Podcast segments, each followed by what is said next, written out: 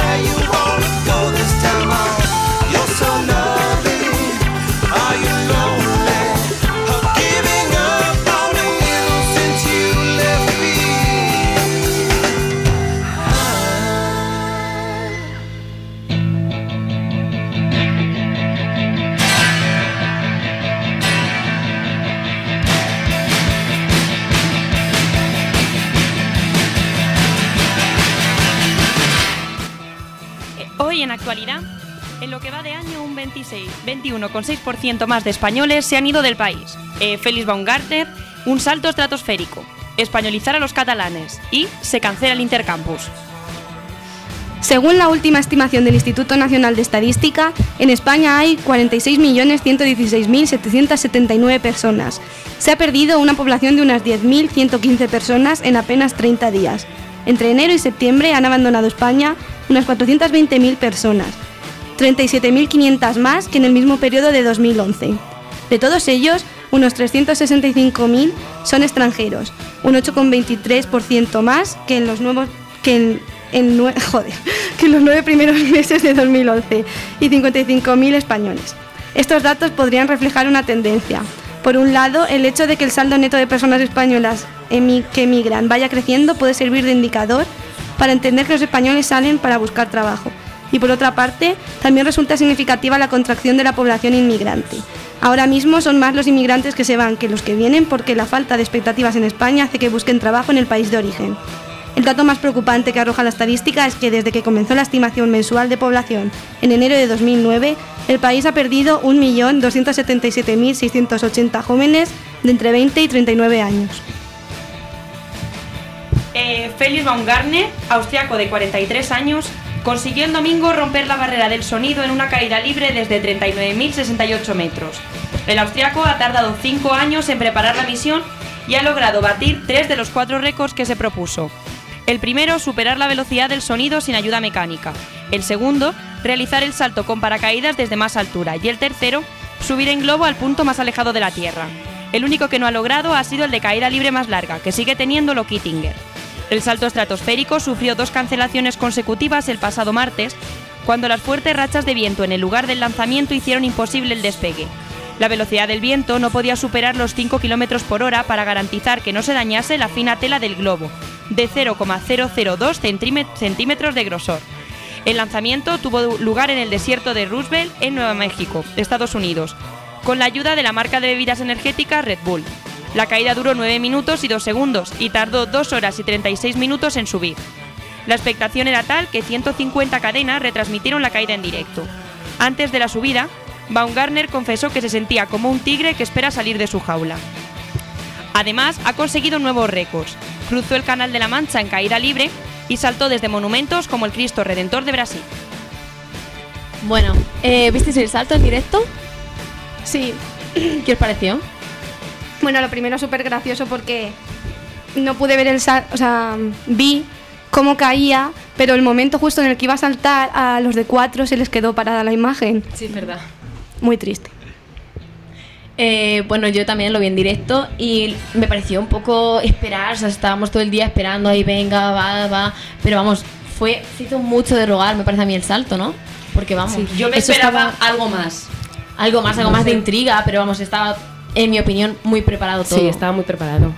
Ni, vamos, yo creo que ni, ni había riesgo de, de órganos. Bueno, ni- Hombre, si no está preparado no te dejas Vamos. tirar desde Hubo un momento en que parecía que la cosa iba mal porque, claro, empezó a dar Sí, vueltas. sí, de verdad. A moverse un montón, sí, pero ya lo habían hecho dos veces desde una altura más baja para probarlo, claro.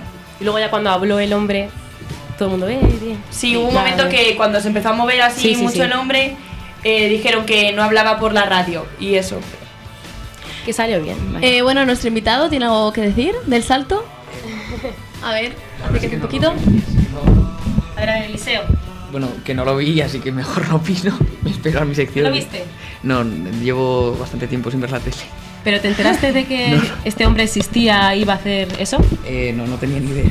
Lo estuve viendo por internet un poco, pero no me enteraba de que iba la cosa. Sería de las pocas personas, ¿no? Que no. Y un poco verdad. Bueno, pues sí, también en la actualidad, el ministro de Educación, José Ignacio Ver, incendió el pasado jueves con sus palabras en el Congreso de los Diputados la ya complicada y tensa precampaña electoral en Cataluña, al admitir el interés del gobierno de Rajoy por españolizar a los alumnos catalanes, con el fin de que se sientan tan orgullosos de ser españoles como catalanes. El ministro comprobó la polémica que generaron sus palabras y no rectificó ni fue rectificado por el PP. Y justificó su idea en que los alumnos estudiantes han de tener una vivencia equilibrada de las dos identidades la española y la catalana, porque las dos les, les enriquecen y les fortalecen. Mientras las reacciones en su contra se amontonaban, eh, desde Francia pareció llegar el apoyo por parte del presidente del gobierno, Mariano Rajoy. Dijo eh, que en materia educativa lo que él quiere es que haya buena convivencia y que todo el mundo se sienta orgulloso de ser a la vez catalán y español. Bueno, otra más. Laura. Bueno, el Intercampus, la fiesta anual que congrega a miles de estudiantes de todos los campus de la Universidad de Castilla-La Mancha, que en un principio se iba a celebrar en Cuenca el 26 de este mes, se suspende hasta marzo o abril. El Consejo de Representantes de Estudiantes de la UCLM ha explicado a través de su cuenta en Twitter que el aplazamiento se debe a problemas de gestión y las fechas. También han confirmado que la capital conquense se mantiene como lugar de celebración de este evento, pero que los grupos que darán los conciertos pueden variar. Así que, ¿qué opináis? Pues a mí me parece muy mal. Me había hecho ya la idea de que Claro. era el intercampus y en plan, bueno, lo único que hay en Cuenca, qué bien, tal. Y de repente me, me quitan, vamos, mi única fiesta que yo tenía este mes de decir, en, en octubre, ay, qué bien, qué fiesta. Nada, al final, ni una cosa ni otra. A mí me parece normal porque si no hay dinero, pues no es normal que vayan a hacer un intercampus. Y además lo han juntado ahora con el campus de Cuenca, con la fiesta. Entonces me parece mejor porque, oye, por lo menos vemos Claro, para que se ahorrar. va a ahorrar. Sí, lo han hecho por eso, yo creo. ¿eh? Vale, Claro. Entonces, ¿qué es lo que va a haber? O sea, si no es el intercampus, ¿qué hay? Es el intercampus, lo que pasa es que en vez de ser la fiesta del campus y el intercampus en otra fecha, se une todo en la misma. Mm, o sea, Hombre, que- a mí me molesta perderme Entonces, una fiesta, pero de todas es formas, normal. el día 26, ¿no? Va a haber... No. No. Ya nada. en marzo o abril, Ujú. entonces será el intercampus. Ah, que va a juntarse con el día del campus de Cuenca. Claro. Bueno, pues entonces, perfecto.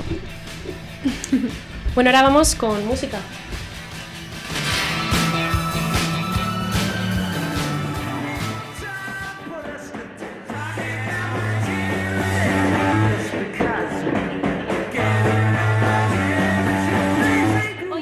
De música, Belén nos hablará del grupo Queen, Ana de una de las listas musicales más insólitas y del regreso a los escenarios de los Rolling Stones. Los Rolling Stones han confirmado su regreso a los escenarios para su futuro tour de celebración del 50 aniversario mediante un videomensaje. Después de tantos rumores, aquí estamos, en París, para daros las noticias. Cuentan los cuatro en el montaje. Pronto estaremos de nuevo sobre los escenarios en dos ciudades que saben cómo rockear. Continúa. Primero, nuestra ciudad, Londres. Los conciertos se celebrarán los próximos 25 y 29 de noviembre en el O2 Arena de la capital inglesa. Dos semanas después, los Stones actuarán en Nueva Jersey el 13 y el 15 de diciembre. Quizá algunos amigos nos acompañarán, suelta ya al final del vídeo. Aún no hay información sobre cuándo se pondrán a la venta las entradas.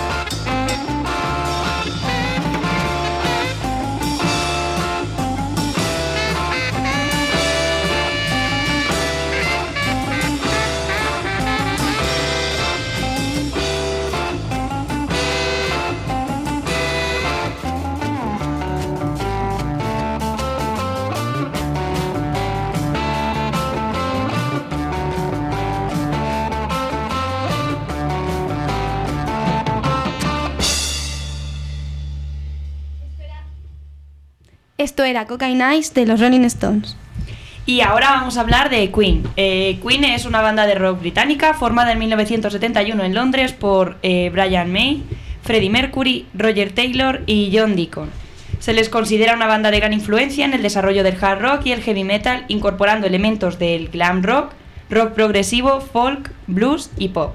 Fue la primera agrupación musical en hacer de sus conciertos espectáculos muy vistosos mediante el uso de bombas de humo, flash pots, luces móviles y el principal componente, el carisma de Freddie Mercury, además de hacer participar al público del recital.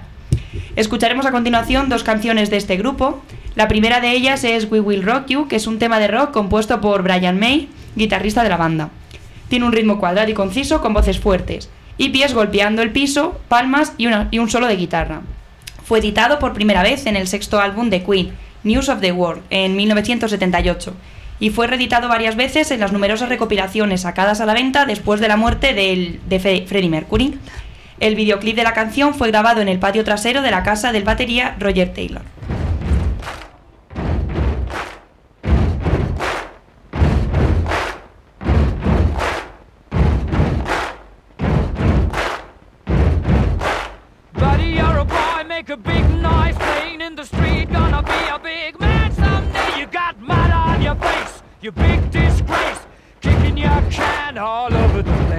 bringing. We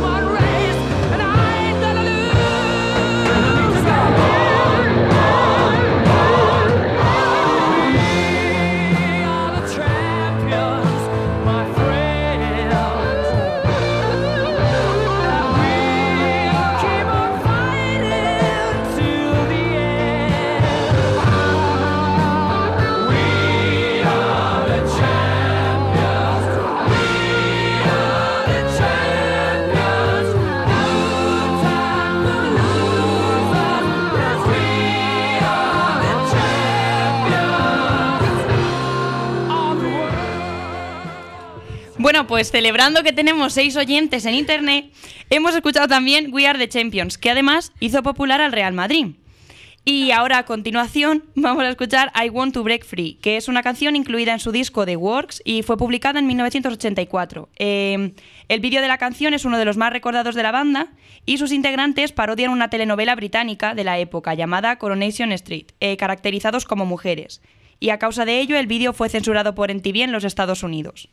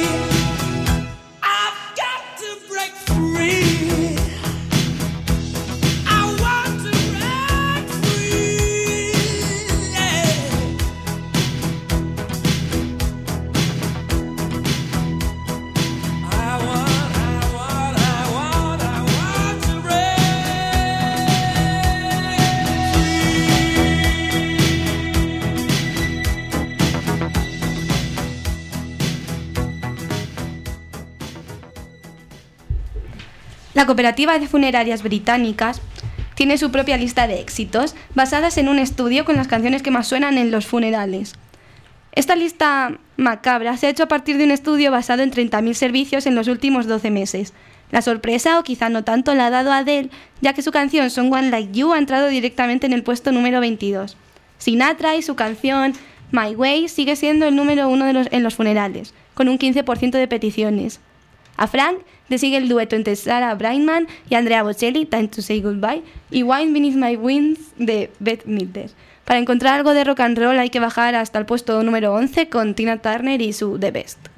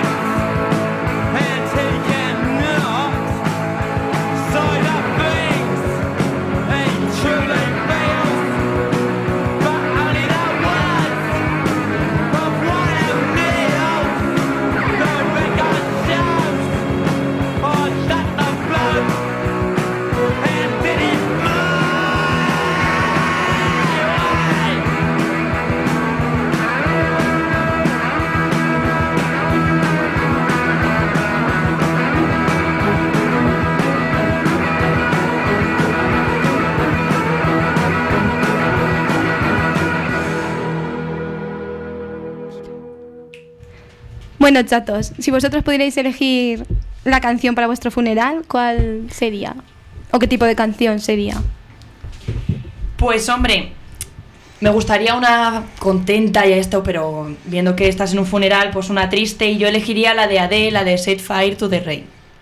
Yo. O sea, que lo de que Adele se cuela en las listas... Me parece bien. hombre, pues yo, yo creo que también elegiría una así contenta, en plan La Bamba o algo así, porque yo no quiero que la gente esté triste cuando me muera. Yo cago en una fiesta. O también Sí. que me incineren y que suene la canción de Javier Crae, la de la hoguera. La hoguera, está bien pensado. ¿Y tú, Ana, que No sé, aún no la he decidido. Supongo que, que le eligieran mis amigos. Pero alguna feliz, tío, que estén. Yo no quiero que estén ahí todos llorando. Qué lástima. Qué penica. Bueno, Bueno, tras esta reflexión.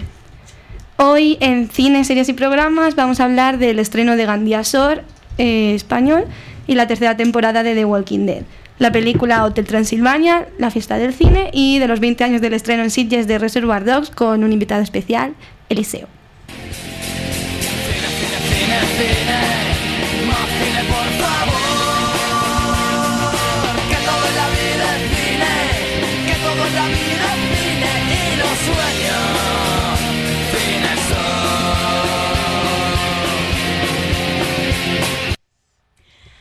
Sor es un, reality que, es un reality que sigue a ocho jóvenes disfrutando del mejor verano de sus vidas en la playa de Gandía. Un programa de acción, emocional, sexy y muy provocativo. Cuatro chicos y cuatro chicas de 20 a 28 años de la zona de Valencia, o que suelen pasar sus vacaciones en la zona, van a pasar un mes de vacaciones conviviendo en una increíble casa al lado de la playa.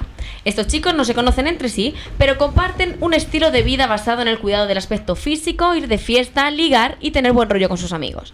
No hay escaleta o guion. Ellos tienen la libertad para hacer lo que quieran. Gandía Sor es una de las grandes apuestas con las que cuenta en TV para el presente curso. Con más de 600 horas de grabación, ha contado con un equipo de 76 personas para reflejar 24 horas diarias de pura realidad. Tal y como han explicado los responsables en una nota de prensa. Según los últimos datos de audiencia, Gandía Sor se estrenó con más de un millón de espectadores, aunque yo pienso que, según Twitter, ha habido algo más, porque vamos, Twitter estaba revolucionado el domingo. ¿Qué pensáis? ¿Lo habéis visto? ¿Os ha gustado? A ver, vamos a hablar de lo que han un dicho en. Twitter. Hemos hecho una pequeña selección. Sí. Desalojar la casa de Gandía Sor a grito de ¡Hay una enciclopedia en casa! Gandía Sor lo deberían poner en los colegios y tras verlo decir a los niños, esto es lo que pasa si no estudiáis. Yo le ponía a Where Gandía Sor para que vea a dónde llevan los recortes en educación. A Abraham por ahora no le gusta ninguna chica, pero creo que ni ahora, ni nunca, jamás y todavía no lo sabe. Entrar en la casa de Gandía Sor preguntando la tabla del 8 para intimidar. ¿Qué pasa, nano? ¿Qué hay, tigre? Tras saludarse, el labrador y Abraham comenzaron su conversación sobre literatura.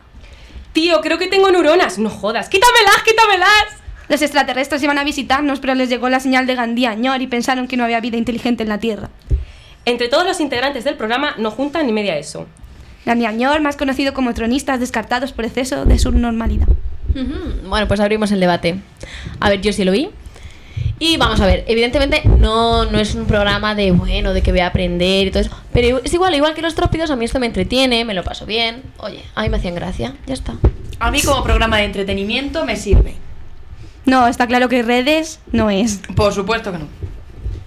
Eh, Laura, Yo es ¿lo que no- viste? No, lo vi, no, lo vi, no, no, No. no me hacía gracia. Es que me da mucha rabia que se quejen mm, algunas personas de, de que una manifestación de 50.000 personas dañe la marca de España y que luego estas cosas no la dañen. Porque, vamos, yo pienso que esto daña más la imagen de España que una, una manifestación que luchan por una democracia. Sí, bueno, mejor. yo en Twitter también vi eh, algunos comentarios que- de algunos periodistas, o sea, de algunos peri- periódicos y periodistas y tal, y decían eso que vamos, que si realmente queremos salir de esta crisis y que no se nos vea a España como lo que ahora mismo está pasando en plan manifestaciones y todo eso, eh, con este programa lo único que, que estamos haciendo pues es quedarnos en esa imagen, en gente que, que ni estudia ni trabaja, que simplemente va de fiestas y ya está, nada más.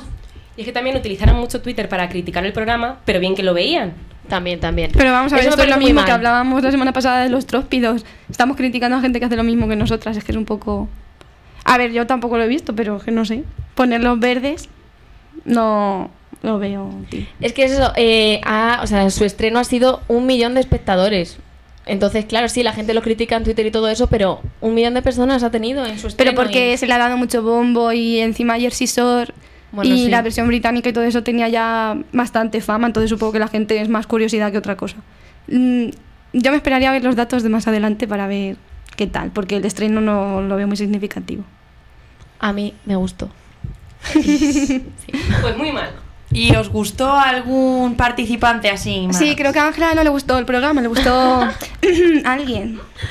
Pues sí, a mí un chiquillo, eh, Abraham, la verdad que no sé en realidad ni de dónde es ni nada, pero oye, que el muchacho muy monete, rubiejo, así. Y mira que a mí los rubios de nunca, ¿eh?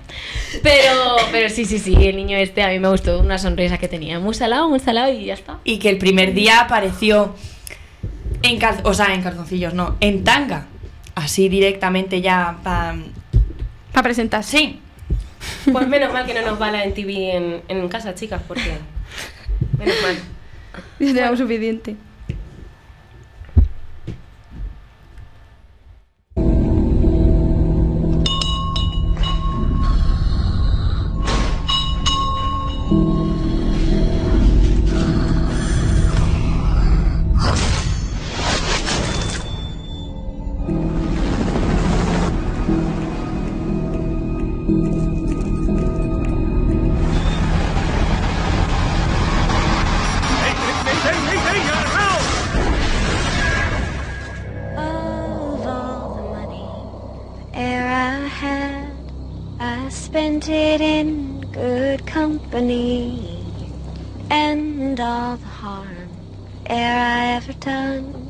Alas, it was to none but me.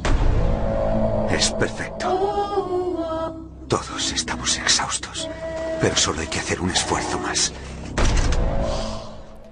La tercera temporada de The Walking Dead, la exitosa serie que nos prepara para el holocausto zombie de la cadena AMC, ya se ha estrenado en USA. Menos de 24 horas después ha llegado a España de la mano de Fox y dentro de unas semanas llegará a la sexta, aunque los más impacientes pueden ver el primer capítulo ya colgado en internet. En esta tercera temporada, los creadores de la serie esperan superar el éxito de la anterior entrega, que se convirtió en la serie de cable con mejores audiencias de la historia de Estados Unidos. Los zombies vuelven a la carga y nuestros protagonistas deberán luchar por sobrevivir liderados de nuevo por Andrew Lincoln. Para quienes puedan esperar, este lunes, a partir de las diez y media, han podido seguir el primer capítulo de la tercera temporada. Será el estreno de una serie que mm, ha llegado con más novedades que nunca y que cuenta con algunos episodios más que en anteriores temporadas, concretamente 16, divididos como es costumbre en dos partes, una que se emitirá desde este 15 de octubre y durante las ocho siguientes semanas y otra que comenzará en febrero. Bueno, pues otra noticia y es que, bueno, parece que nuestros llamamientos a la gente para que nos proporcionara de alguna forma algún tipo de ayuda y así ir al cine han dado sus frutos. Resulta que llega el 2x1 a las taquillas cinematográficas. La industria presenta iniciativas como www.fiestasdecine.com, con la que los próximos días 22, 23 y 24 el público podrá ver películas a 2 euros si previamente ido al cine del 15 al 21. Así que muchachas, no tenemos excusas para, para no ir en estos días. Desde Torre de Babel, Muchas gracias por cumplir con nuestras peticiones. Y nada más, que qué majos me parece. Eh, mañana vamos a ver una película, ¿no, chicas? Sí, sí, lo imposible. Lo imposible, la verdad que teníamos muchas ganitas, así que bueno, La aprovechando. que viene hablaremos de- Claro, claro. Aprovechando esta promoción, pues. Iremos. Pero bueno, sin embargo, esta oferta no será posible para la película Hotel Transilvania, que llegará a las salas españolas el 26 de octubre. El film se llena de estrellas en su versión española, eh, entre las que contamos con, Alas, con Alaska y Mario Vaquerizo, que saltan de la pequeña a la gran pantalla con las voces del señor y señora Frankenstein, Dane Martínez, que se convierte en Jonathan, un jovencito normal y corriente que tropieza por casualidad con el Hotel Transilvania y se queda prendado de amor por Mavis, la hija de Drácula, que es Clara Lagos. Y por último, Santiago Seguro, que será Drácula. Y bueno, tiene buena pinta, la pena es que quizás pues esta promoción no nos sirva para ello. Pero vamos, yo creo que la voy a ir a ver porque no sé, tiene buena pinta y me parece graciosa, aunque es de niños, pero muy típica para estas fechas que, que es de monstruos y todo eso. Bueno, Sus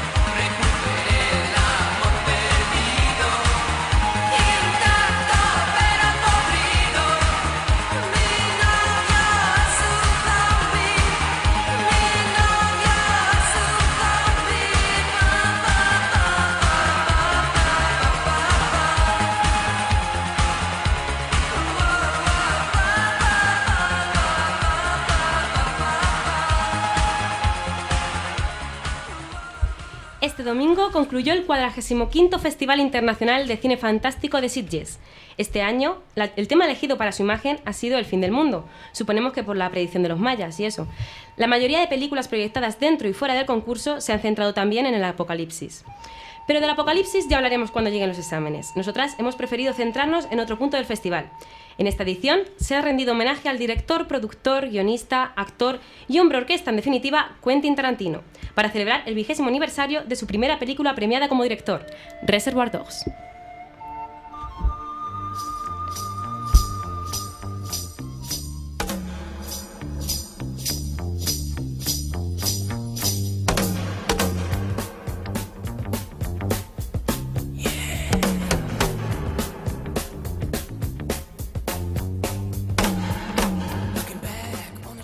Reservoir Dogs obtuvo el premio a la mejor dirección y al mejor guion en este mismo festival hace 20 años.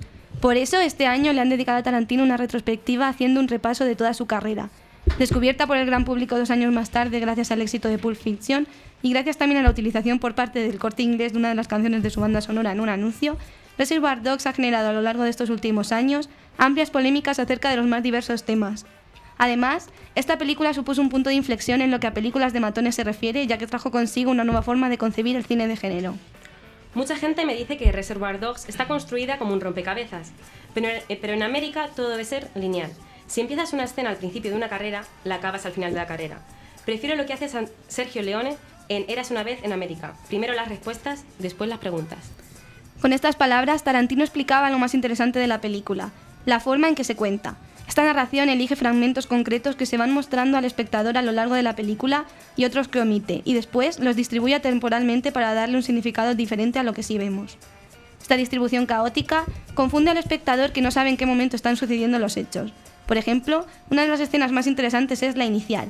Su aparente diálogo trivial produce un acercamiento entre espectador y personajes y una mayor sorpresa cuando estos pasan de ser un grupo de amigos desayunando a una banda de atracadores. Buscamos a un pavo por banda. Y tú, cuando vuelva quiero mi agenda. Lo siento, ahora es mía. Eh, he cambiado de idea. Pégale un tiro a esta mierda. Bueno, todos aflojar la mosca para la señorita.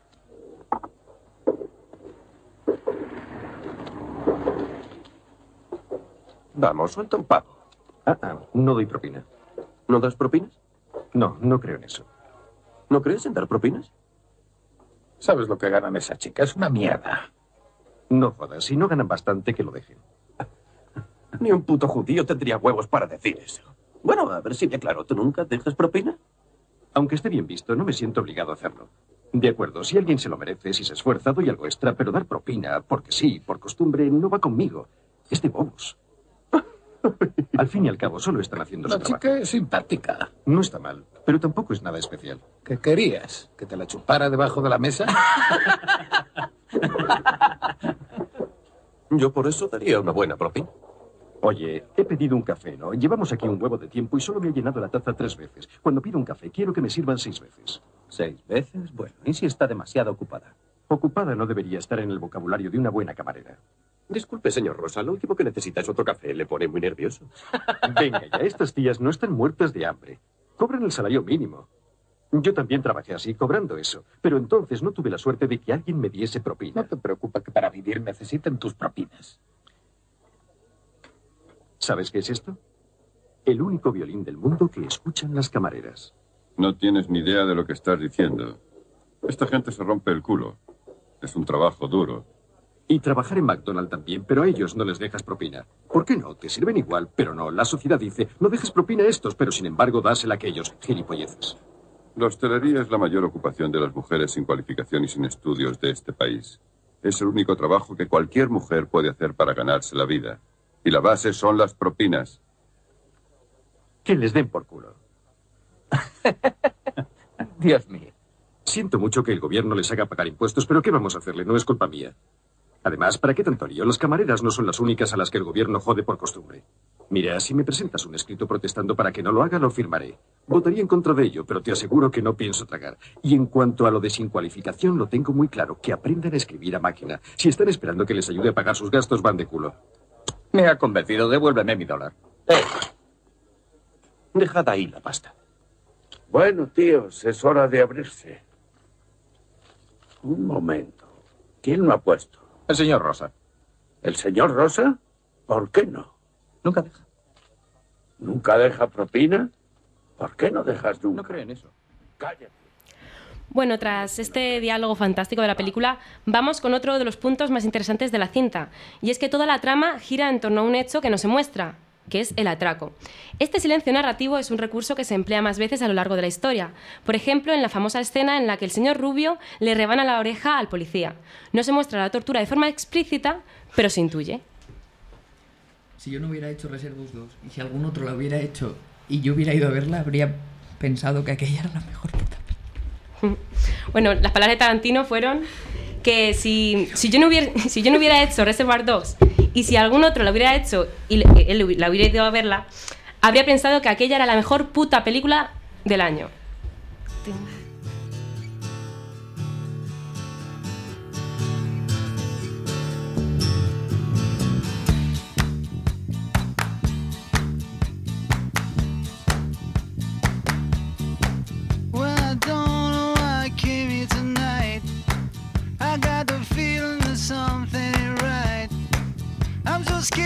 Scared in I fall off my chair. And I'm wondering how I'll get down the stairs. Clowns to the left of me, jokers to the right. Here I am, stuck in the middle with you. Yes, I'm stuck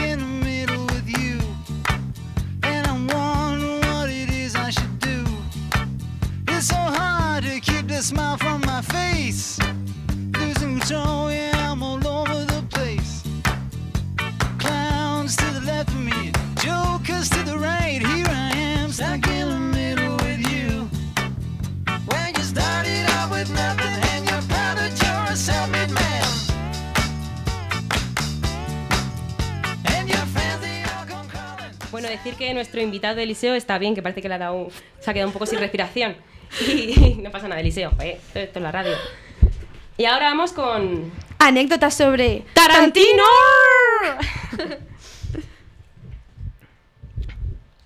dale, dale.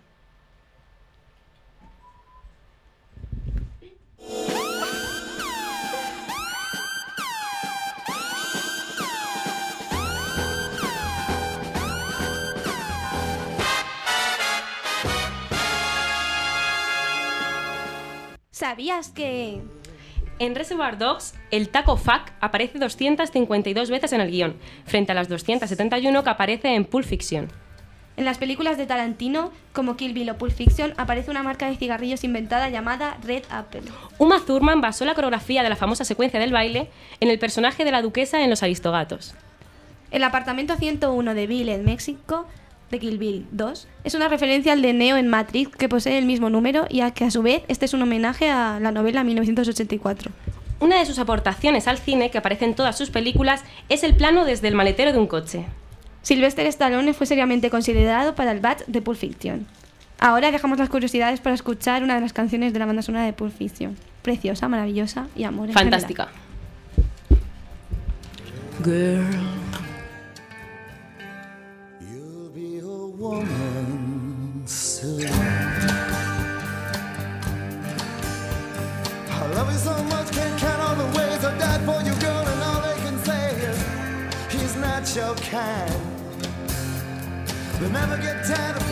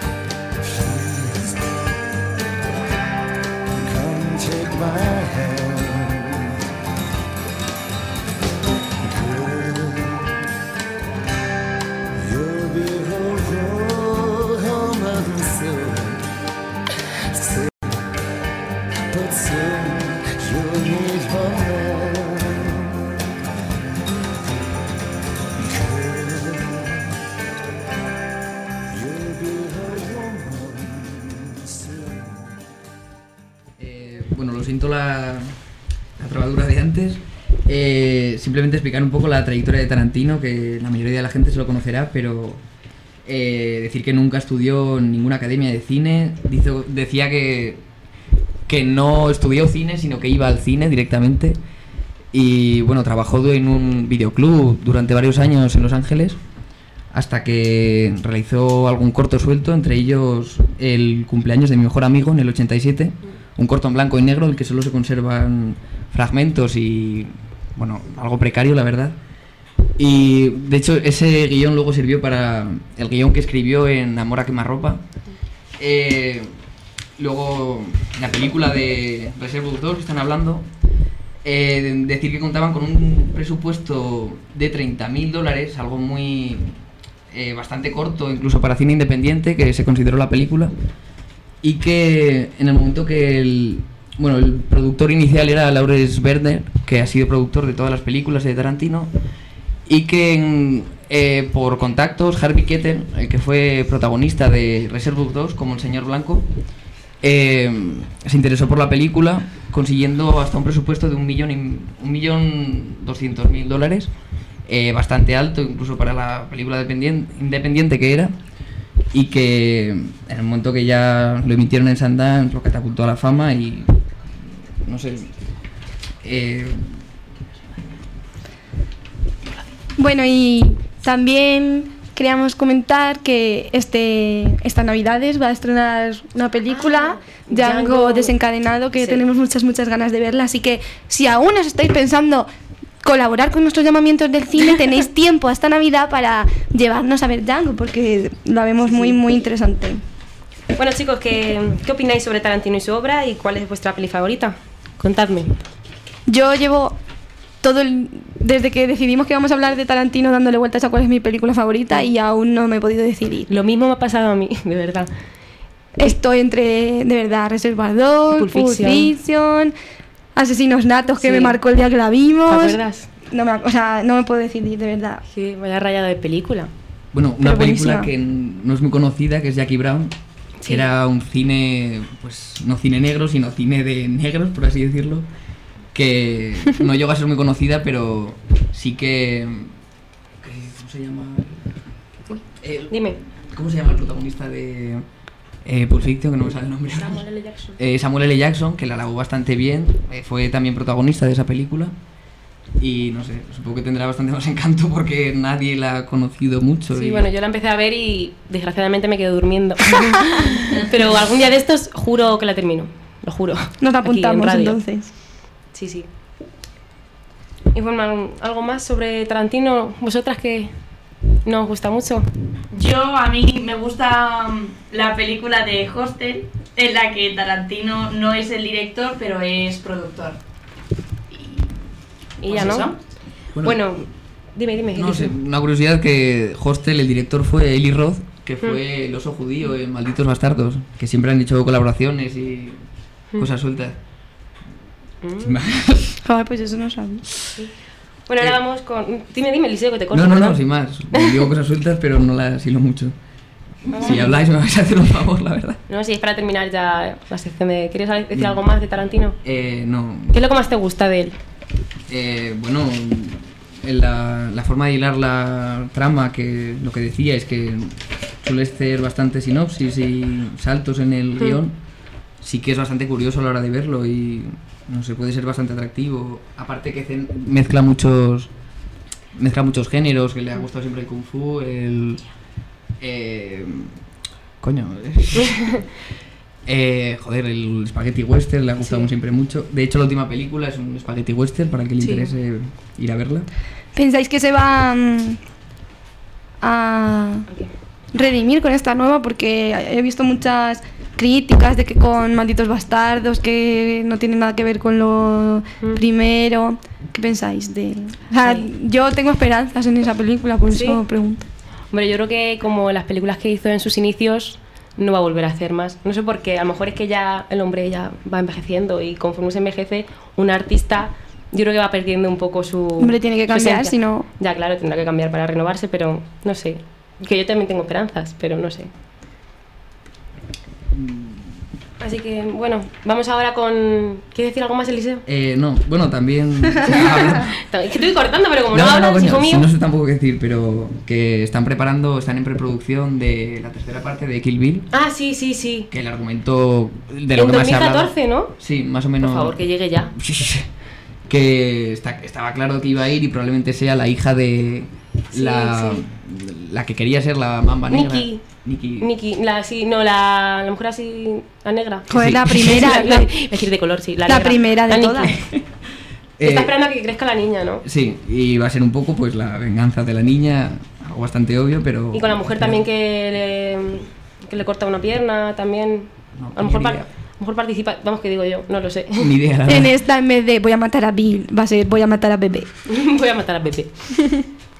bueno, pues entonces ya nos vamos con, con una canción de que sale en Proof, Down in México de The Quasters.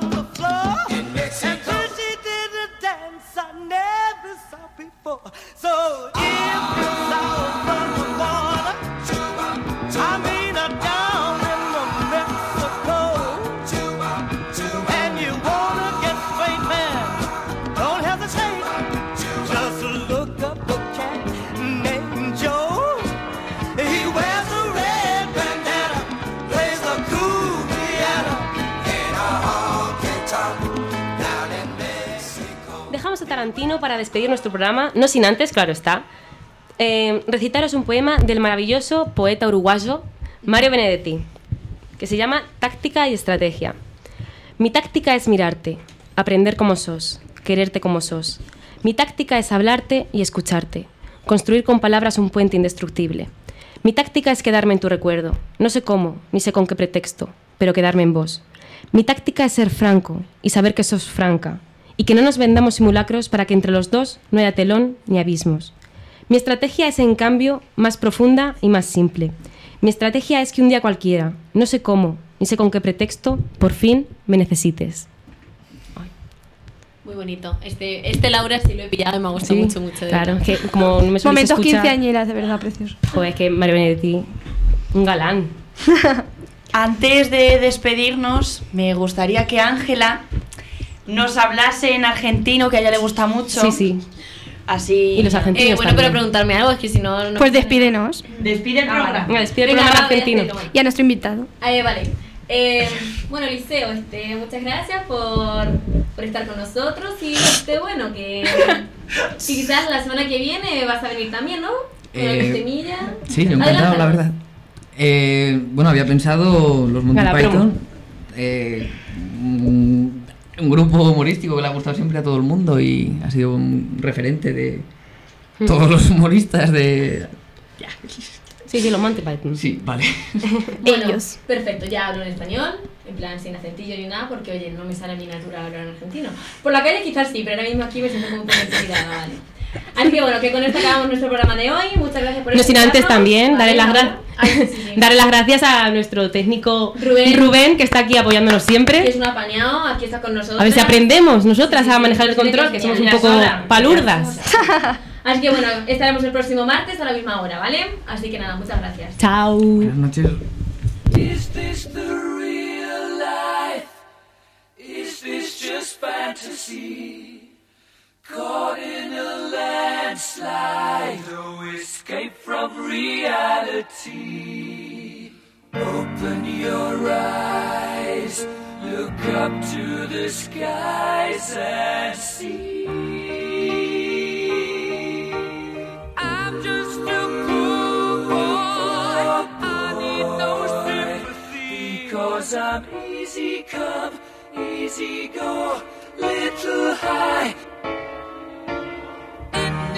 Way the wind blows doesn't really matter to me.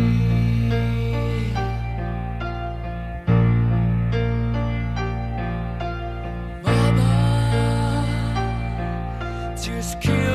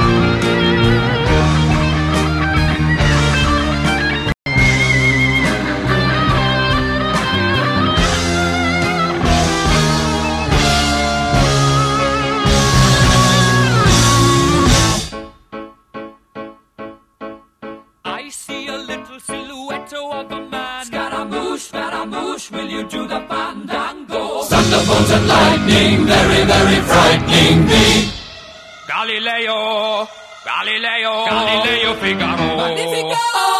Oh. I'm just a poor boy, nobody loves me. He's just a poor boy from a poor family. Spare him his life from this monstrosity. Easy come, easy go, will you let me go? Bismillah, no, we will not let you go. Let him go. Bismillah, we will not let you go. Let him go. Bismillah, we will not let you go. We'll not let you go. Never, we'll not let you go. Mamma mia, mamma mia. Mamma mia, let me go. Beelzebub has a devil put aside for me. For me.